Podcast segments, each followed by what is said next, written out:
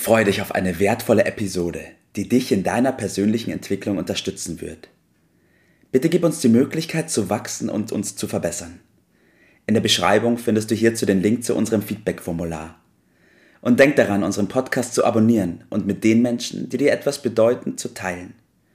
Nur so bringen wir unser Umfeld in Bewegung und ermöglichen ihnen, dass auch sie ihr Potenzial entfachen. Let's go! Auf zu neuen Ufern! Einen wunderschönen guten Morgen, Bert. Hallo, grüß dich, du.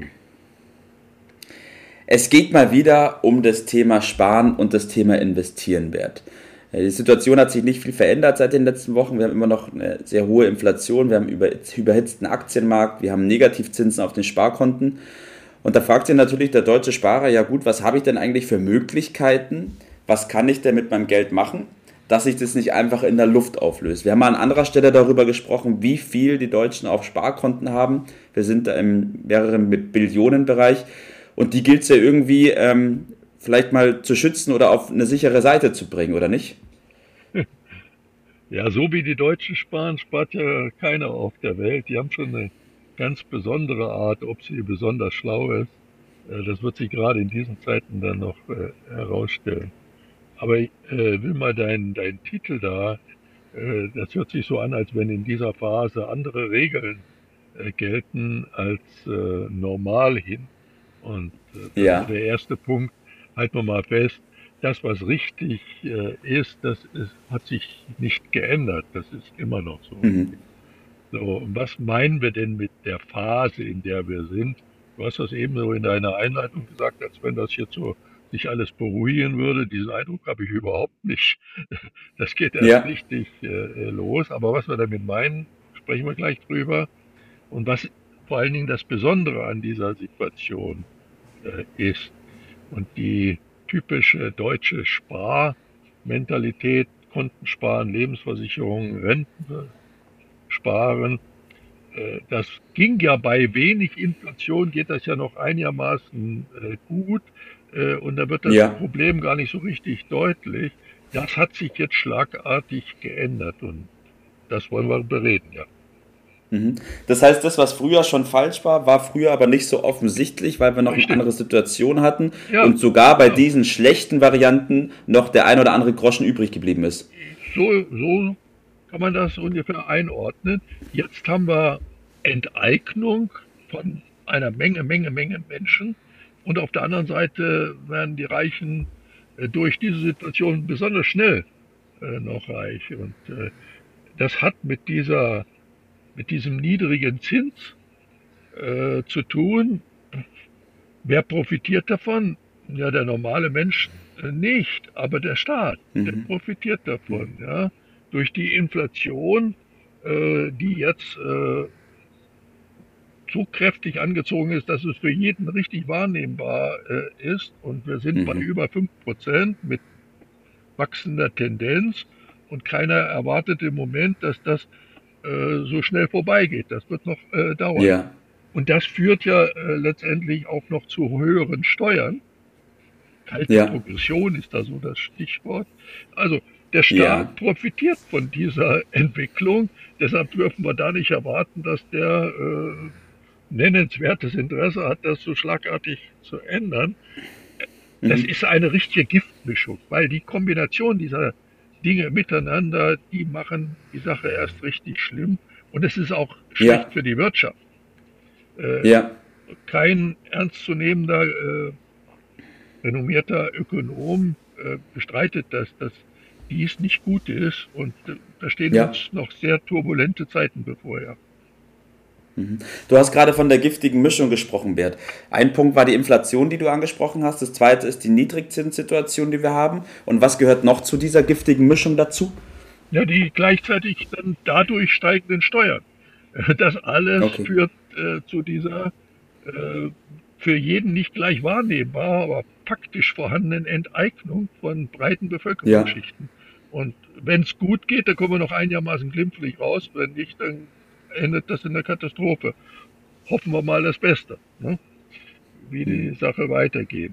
Also, Geld, kann man zusammenfassen, ist äh, in dieser Phase und immer weitergehenden Entwicklung das Papier nicht wert, auf dem es gedruckt ist. So, das ist eine alte Weisheit. Äh, was angesagt ist, ist Eigentum. Und Eigentum ja. habe ich entweder im Besitz, im physischen Besitz, oder es ist mindestens ja. verbrieft beim Notar und so weiter. Ja, das ist, ja. das nennt man Eigentum. Das sind Sachwerte. Die, da gibt es einerseits diejenigen, die ja als Speicher, als Wertspeicher, Aufbewahrung für mhm. schlechtere Zeiten und Sicherheit dienen. Und dann gibt es aber auch Sachwerte, die hohen Ertrag abwerfen. Ja. Äh, und damit kann man richtig Profit machen. Beides braucht man äh, in dieser mhm. Phase. Und diejenigen, die das beherrschen, das sind die Gewinner dieser Situation. Und mhm. da wollen wir drauf hinlenken. Das ja. Jetzt hast, du, jetzt hast du schon die beiden Punkte angesprochen, Bert. Einmal dieses Sparen, also das Sichern, was man hat auf der einen Seite, aber dann ist ja nicht jeder Sachwert, den man so erwerben oder sich anlegen kann, ähm, dafür gedacht, ja auch Ertrag zu erwirtschaften. ist ja, man hat ja beides sozusagen. Vielleicht ja. können wir da noch drauf eingehen. Ja, nehmen wir das typische Beispiel, wo doch eine Menge Menschen sagen, ja, ich habe ja einen Sachwert, ich habe ja mein Eigenheim. Hm. Ja, ja. Dieses Eigenheim kostet heute in vielen Fällen eine Million. Und dann sagt er, boah, guck mal hier, ich bin Millionär. Aber was hat er wirklich davon? Dann sagt er vielleicht, ja, ich spare mir die Miete. Bei einer Million könnte man ja sagen, 4 Prozent, dann sind das, äh, weiß ich, eine 4000 äh, Euro Miete, die man sich spart. Aber auf welchem ja. Konto spart man die denn? Das ist doch eine Milchmädchenrechnung. Die geht doch überhaupt nicht äh, auf. Das, man lügt sich da was in die eigene Tasche. Man spart gar nichts. Äh, das ist mhm. gebundenes Kapital. Stattdessen könnte man beispielsweise äh, aus diesem toten Kapital Ertrag machen, indem man, wie die Reichen, zum Beispiel das äh, nutzt als Sicherheit und nimmt ein Darlehen auf und gibt es in eine ertragreiche äh, Investition und macht daraus möglicherweise, sagen wir mal, ein Beispiel 200.000, der ist realistisch, da kann man jedes Jahr 20.000 äh, Euro Profit draus ziehen. So machen ja. die Reichen. Und äh, mhm. das sollte, finde ich, das Muster sein, wenn man das im mhm. Kleinen äh, auch so machen kann. Solche Dinge gehen schon ab 10.000 Euro. Man muss halt wissen, wie. Äh, der Richtig. Teufel steckt im Detail, aber das kann man ja rausfinden. Das ist das, was wir äh, an der Stelle als eine äh, klassische Methode äh, empfehlen. Ja. Super. Ich will noch mal ganz kurz zusammenfassen, Bert. Du hast einmal die Geldwerte angesprochen und das Geld. Und der erste wichtige Punkt ist, alles, was in Geldwerten im Moment ist, muss definitiv raus aus Geldwerten, weil Geldwerte sind das Papier nicht wert, auf dem sie gedruckt sind hast du ähm, schön rausgearbeitet. Und dann gilt es natürlich, den zweiten Punkt, die Sachwerte, die man hat, auch klug zu nutzen, weil nicht jeder Sachwert wirft Ertrag ab. Du hast gerade das tolle Beispiel gebracht mit dem Haus, mit dem Eigenheim. Naja, da hat man nicht wirklich was von und abbeißen kann man davon auch nicht. Das heißt, man muss ja das, was da rumliegt, auch nutzen mit der Methode, die du gerade angesprochen hast.